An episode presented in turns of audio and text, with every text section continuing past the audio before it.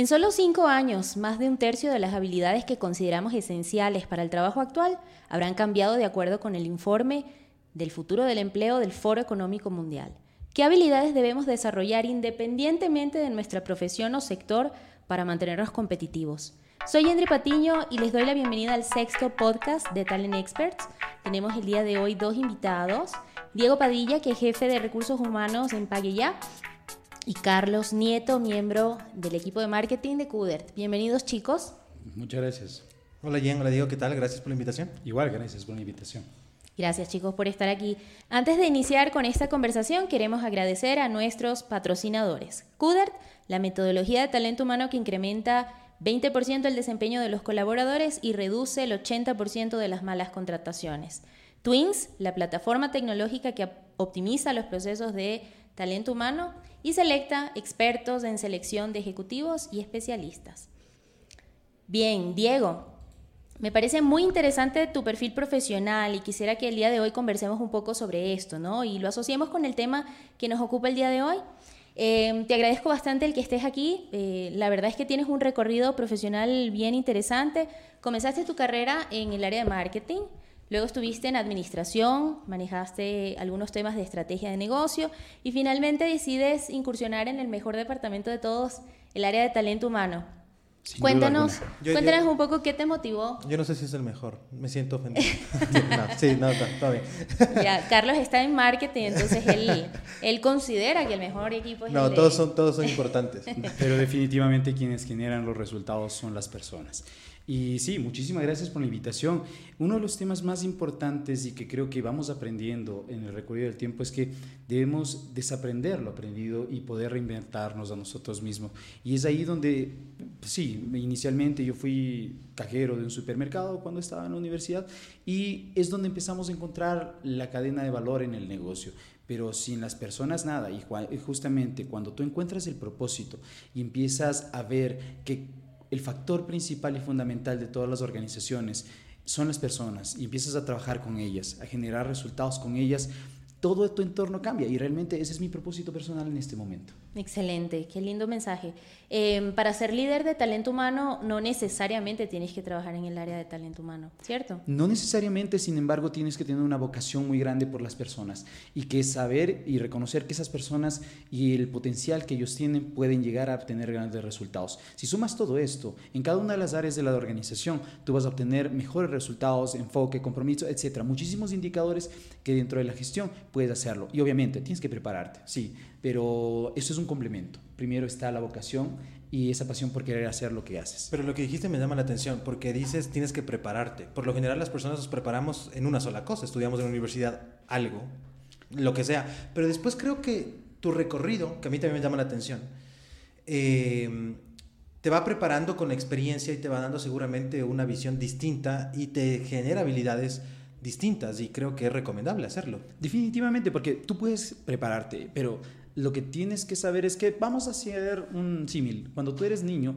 y si te quedas en el kindergarten, aprendiste únicamente eso. Pero digamos que tus papis te enfocaron y dijeron, ándate a la primaria. Aprendiste otras cosas. Eres bueno en eso también. Sin embargo, nunca vas a dejar de aprender. Puedes ir al colegio, puedes ir a la universidad, pero si tú quieres seguir creciendo obligatoriamente y para los mercados actuales, lo que tú tienes que hacer es continuar aprendiendo, desaprendiendo, reaprendiendo y volviendo a retarte a ti mismo. Y si en un momento eres bueno en procesos, oye, ¿por qué no ser bueno en marketing? Y si eres bueno en marketing, oye, y regresa a ver el recurso humano. Si tú realmente quieres aportarle de la mejor manera posible a la organización, siempre vas a tener que aprender. Y creo que esa es una de las virtudes que en este momento todos los profesionales debemos tener. Debemos tener y sacar tiempo en el día en poder leer un artículo, lo que no sea necesariamente nuestra área, pero que nos permita tener una visión mucho más grande de lo que hacemos. Y lo que estás diciendo, em, lo voy a conectar con las habilidades que Yentri decía al inicio del podcast, ¿de acuerdo? Del estudio del, del Foro Económico Mundial. Así es. Hay 10 habilidades que ellos te recomiendan desarrollar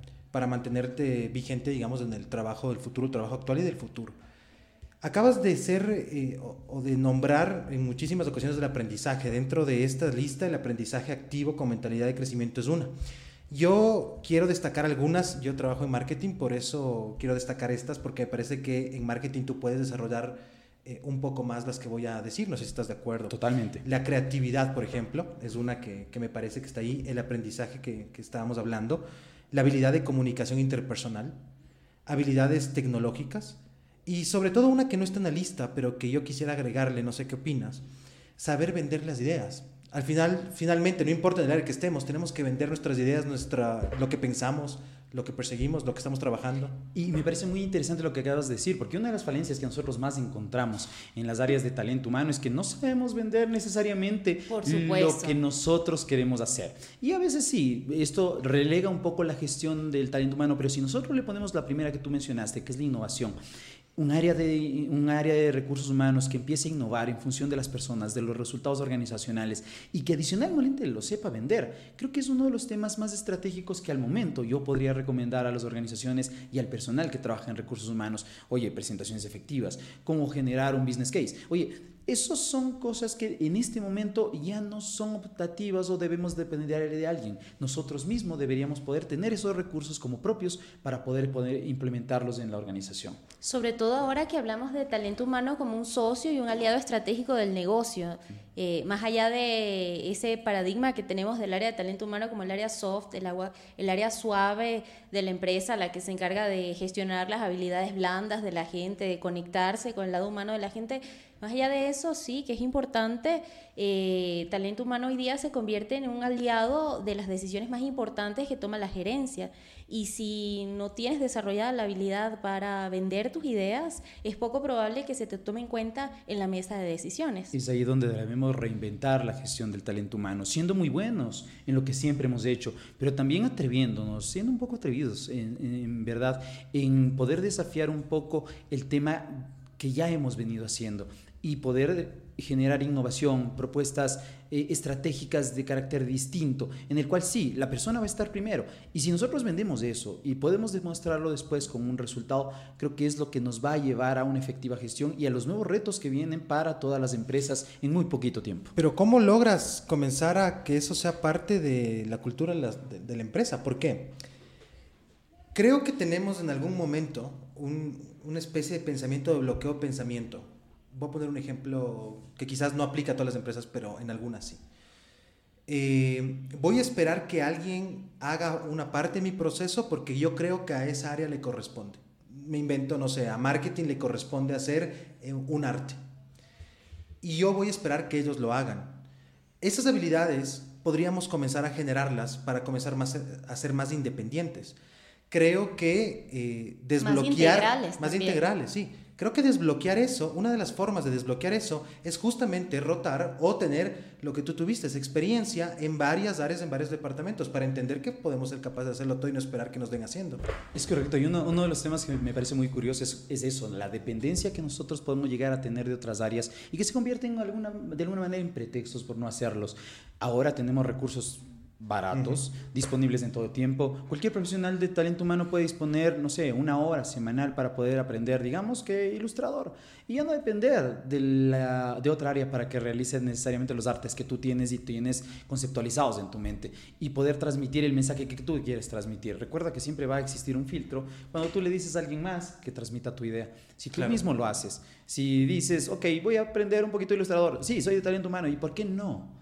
Es ahí donde tenemos también que empezar a romper esos paradigmas. ¿Pero es un reto solo de las personas o también de las empresas? ¿Las empresas deberían promover esto y de qué manera lo podrían promover? Dejando que las personas empiecen a fluir en también lo que podrían llegar a ser. No, no necesariamente lo que son buenos en este momento, sino también en desarrollar su potencial. Hay muchísima gente, yo he visto, personal con el que yo trabajo, en el cual sí, son de talento humano, pero son espectaculares generando cuadros de mano integral y tú dices, o sea, como que eso no hace macho, pero sí lo hace. Y en este momento, esos profesionales que están creciendo ya vienen con habilidades integradas, no sé por qué, pero ya vienen con habilidades que nosotros no necesariamente teníamos. Ellos ya son bastante más polifuncionales y con habilidades numéricas y no es que solamente es en la psicología, no va por ahí ese lado. Podemos ser buenos en muchas cosas. Lo importante es desafiarnos y poder aprender cada día. Imagino, Jen, que autoconocerse es clave fundamental de eso. Definitivamente. El, el autoconocerte te da esa brújula para tú saber hacia dónde, hacia dónde caminar, hacia dónde te diriges. Si tú no conoces tus fortalezas, no puedes explotar todo tu potencial, ¿no? Entonces creo que es la herramienta esencial que toda persona tiene que em, tener al alcance de la mano. Hay muchísimas em, herramientas y, técnicas para finalmente llegar a, autoconocerse. Em, en tu experiencia, ¿crees que es importante llegar a este nivel de profundidad de, de saber quién eres y hacia dónde eh, te pueden llevar tus habilidades y tu potencial. Definitivamente uno no va a terminar de conocerse, sin embargo, ese proceso en el cual nosotros vamos recorriendo cuáles son nuestras fortalezas, vamos descubriendo otras, entendemos nuestras propias limitaciones y también obviamente trabajamos sobre ellas. Hay herramientas muy importantes, una de las cuales hemos utilizado y Scooter justamente, que nos permite identificar a nosotros qué es lo que deberíamos estar haciendo, qué es donde, donde nos sentimos bien, donde, vamos a fluir. Exacto, me encanta ese concepto porque realmente nos ayuda a comprender el sentido del propósito. Empezamos a poder identificar a dónde debemos recorrer. Incluso ahí podemos, eh, podemos llevarle a un concepto más organizacional y guiar a que las personas también empiecen a disfrutar de sus fortalezas. Eso creo que es algo vital. Cada persona deberíamos tener ese diagnóstico, generarnos un autodiagnóstico para poder conocernos. Porque si nosotros hacemos un ejemplo, eh, a veces nos vamos a conocer, no sé, un 30, 40%, mm. y no vamos a terminar de descubrirnos en toda nuestra vida, pero mientras más conozcamos de nosotros, mejor vamos a sentirnos y de alguna manera cumplir el propósito de nuestra vida, vivir cada día, pero vivir bien. ¿Y sabes cuál es, creo, eh, eh, hay ejemplos que son difíciles de entender en ese sentido. Hay personas que quizás les falta autoconocerse, hay personas que ya determinaron algo que les gusta, pero que no le ven sentido con, la, con su área o con su parte profesional. No le ven propósito. No le ve propósito, porque yo recordé en algún momento, ver, la, empresa no se me viene a la cabeza en este momento, pero había una chica que alcanzó el, su puesto soñado porque ella sabía, era muy apasionada de tocar el violín, por ejemplo. Y vieron en la empresa, vieron que esa, esa pasión que ella tenía por el violín y determinaron que era necesaria esa habilidad, esa pasión que tenía para seguramente algún, alguna labor que tenía dentro de su empresa.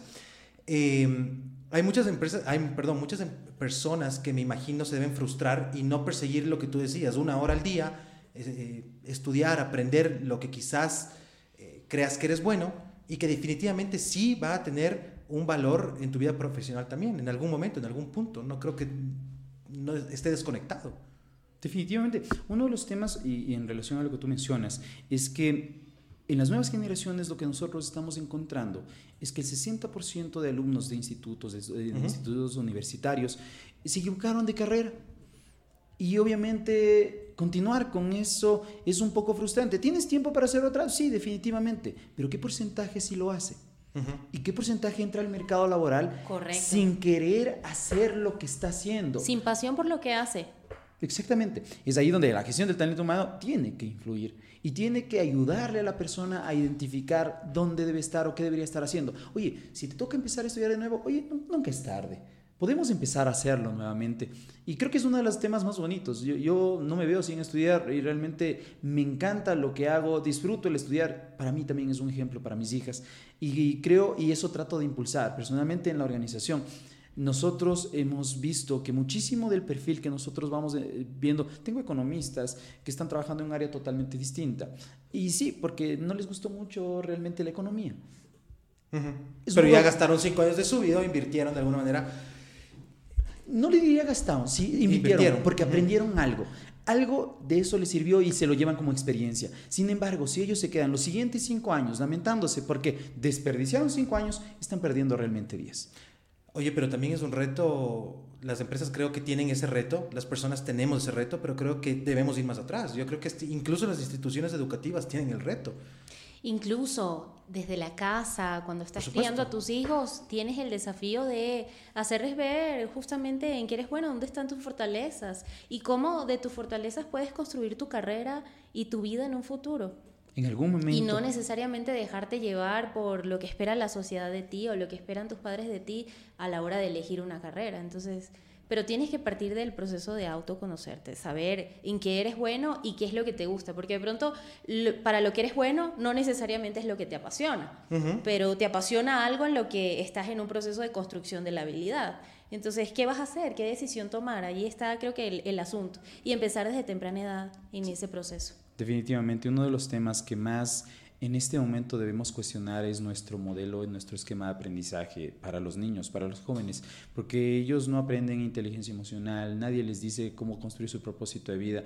Estamos poniendo a todos bajo un modelo de plantilla en el cual todos deberían ser iguales y salir de sexto curso a tratar de buscar lo que ellos quieren ser el proceso de formación debe estar obviamente acompañado por los padres eh, principalmente, pero deberíamos nosotros y nuestro propósito ser guiar a identificar justamente lo que tú mencionas, esas fortalezas y que esas fortalezas construyan lo que sea el perfil futuro profesional y a la final, ahora creo que ya una profesión no es suficiente, vas a tener que tener dos y probablemente la siguiente generación va a tener que tres y eso tampoco va a ser suficiente. Entonces si nosotros empezamos a inculcar ese modelo de pensamiento, incluso en las organizaciones, porque las organizaciones inicialmente ahora se dedican a una cosa, pero probablemente, y como vemos nosotros las grandes corporaciones, empezaron con una, pero luego iban incorporando otras. Asimismo nosotros las habilidades deben incorporarse de manera diaria para poder tener éxito. Les invito a bajarlo a un nivel más práctico. Vamos a suponer, esta pregunta que les hago es de una persona también en cuenta de marketing que, de talento humano entiende muy poquito, ¿no? O, está entendiendo poco a poco, ¿no? Eh, imagínense que tienen todo el presupuesto del mundo en la empresa ideal y ustedes quieren bajar esto. ¿Cómo la empresa puede eh, ayudar a sus colaboradores a conectarse con lo que les gusta, sacar ese máximo provecho imagínense que pueden hacer lo que sea. ¿Qué programas, qué actividades, qué estrategias ustedes podrían poner en práctica? Yo mm, invertiría inicialmente en poder identificar los agentes motivadores de la persona. ¿Por qué los agentes motivadores de la persona? Porque poder descubrir para qué la persona en ese momento está trabajando. Muchas veces va a ser por su familia, por su desarrollo profesional, muchísimas otras ocasiones va a ser por otros aspectos, pero sí, inicialmente trataría de identificar y alinear el propósito de las personas con la visión organizacional, su cultura y sus valores. ¿Tú qué opinas, Jan? ¿Qué, qué harías tú? Yo creo que el proceso de, conocerse no está solo en responsabilidad de la empresa. Eh, creo que todos y cada uno de los que componen una organización tienen, como lo dice Diego, tienen distintos agentes que le motivan y cada una de las personas tiene que ser consciente de que ese proceso de descubrirse y de conocerse a profundidad es su responsabilidad, que no va a venir otro. Pero eso es el autoconocimiento. Pero, por ejemplo, lo que tú ganaste, Diego, de lo que yo quiero entender y leer, de lo que tú ganaste eh, pasando por marketing, pasando por algo más operativo, administrativo, después del talento. Yo quisiera saber de Diego, Diego, ¿qué pasó por tu mente en el momento en el que diste el giro de, de marketing a administración? ¿Qué pasó por tu mente cuando diste el giro de administración a talento humano? Eh, ¿Lo viste como algo que necesitabas en ese momento o simplemente fue un darte cuenta que tu propósito estaba hacia otro tipo de aportes en la empresa? Con mucho gusto. A ver, te voy a tratar de identificar esto. Claro, cuando cuando yo trabajaba inicialmente, cuando estaba en, en, la universidad, trabajaba como cajero en un supermercado, me encantaba servir a las personas, me encantaba interactuar con ellos, me encantaba eh, hablar con ellos mientras hacían la fila, era algún proceso muy, muy bonito. Cuando ya terminé la universidad, uno de los temas es decir, oye, yo quiero seguir haciendo esto, definitivamente quiero seguir sirviendo a las personas y quiero hacerlo desde un área un poquito más estratégica como es el marketing, donde nosotros podemos mejorar el servicio, donde podemos mejorar las condiciones donde, el donde las personas reciben sus productos o, su servicio. y sin embargo, te vas dando cuenta poco a poco que, por ejemplo, tú puedes tener a la mejor persona en el punto de venta. Tú puedes tener la mejor campaña de marketing. Después, tú dentro de la operación, puedes tener los procesos más ordenados y más organizados. Y más allá, cuando ya voy recorriendo todo este tema, tú vas a tener a personas. En cada punto, en cada flujo del proceso, vas a tener personas. Y es ahí donde tú entiendes que ningún resultado organizacional, ninguna visión de ninguna empresa que no tenga ahí también incorporado a su personal, a sus colaboradores, va a tener éxito. Es ahí donde yo llegué y dije, sí, claro, va cambiando muchas cosas, porque tú desde el marketing ves el producto, ves lo que vendes, pero no necesariamente estás vendiendo lo mejor, porque sabes que detrás hay un proceso que no está siendo eficiente. Entras al proceso y dices, oye, lo arreglo, ya, el proceso es mucho más eficiente, pero tiene y está pagando un precio, no está alineado con la estrategia. Ok, vas dándole la estrategia. Visionas algo mucho más holístico, algo que tenga un impacto muchísimo más grande y que se va directo al pérdida de ganancias. Pero ¿y las personas? ahí es donde regreso y donde yo en este momento de mi carrera profesional me encuentro. Y es lo que te hizo clic. Exactamente. Y ahí es donde yo estoy y quiero seguir haciéndolo. Para ti en este momento entonces el centro es la persona. Definitivamente el centro es la persona. Si la persona no se entiende, olvídate que la organización va a tener realmente un, un rumbo fijo. ¿Crees que todas las organizaciones tienen esa visión? ¿Comparten tu misma visión? El centro es la persona para hacer posible la campaña de marketing, para hacer posible la estrategia eh, organizacional. ¿Crees que tienen conciencia de que el centro es la persona y sin la persona nada? Creo que no. Definitivamente hay que ser conscientes. Eh, Sí. Esto es un proceso de transición eh, y serán modelos que tendrán que venirse incorporando en función de los resultados que vaya dando cada una de las organizaciones. Afortunadamente estamos en un mercado de capital en el cual vamos a poder ver competir a varias empresas y las personas, las empresas, la hipótesis en este momento es que las empresas que inviertan más en su personal van a obtener los mejores resultados. Yo personalmente estoy de ese lado. Trabajo para un grupo empresarial que esté enfocado en ese sentido y creo que nuestra visión hace la diferencia. En este momento sí, dentro de un proceso de construcción, pero que en muy poco tiempo vamos a poder ver esos resultados. Chéverísimo. Eh, se nos fue el tiempo. ¿En serio? Sí. Ya estamos. Es increíble. Creo que podríamos quedarnos unas dos horas hablando sin problema. De hecho, ya estábamos hablando antes de iniciar el podcast. Así es. Ya llevamos unos 40 minutos hablando. Sí. Totalmente, y muchas gracias. Lamentablemente no todo va a salir al aire. Gracias, Diego. Gracias por tu participación, Diego, por los aportes que nos has traído. Me encantó eh, una frase que dijiste al inicio y creo que, que es muy poderosa para hacer el cierre de este podcast. Siempre tenemos que aprender, desaprender y reaprender. Creo que es clave para justamente alinear nuestro propósito con los objetivos y con el cotidiano del día a día. Sigamos haciendo que las empresas y las personas crezcan. Eso creo que es lo más bonito de trabajar en el área de talento humano y para mí siempre un gusto poder aportarles. Y es ahí donde estás feliz. Es ahí donde hiciste clic. Así es. Gracias, Diego. Gracias a todos. Chao.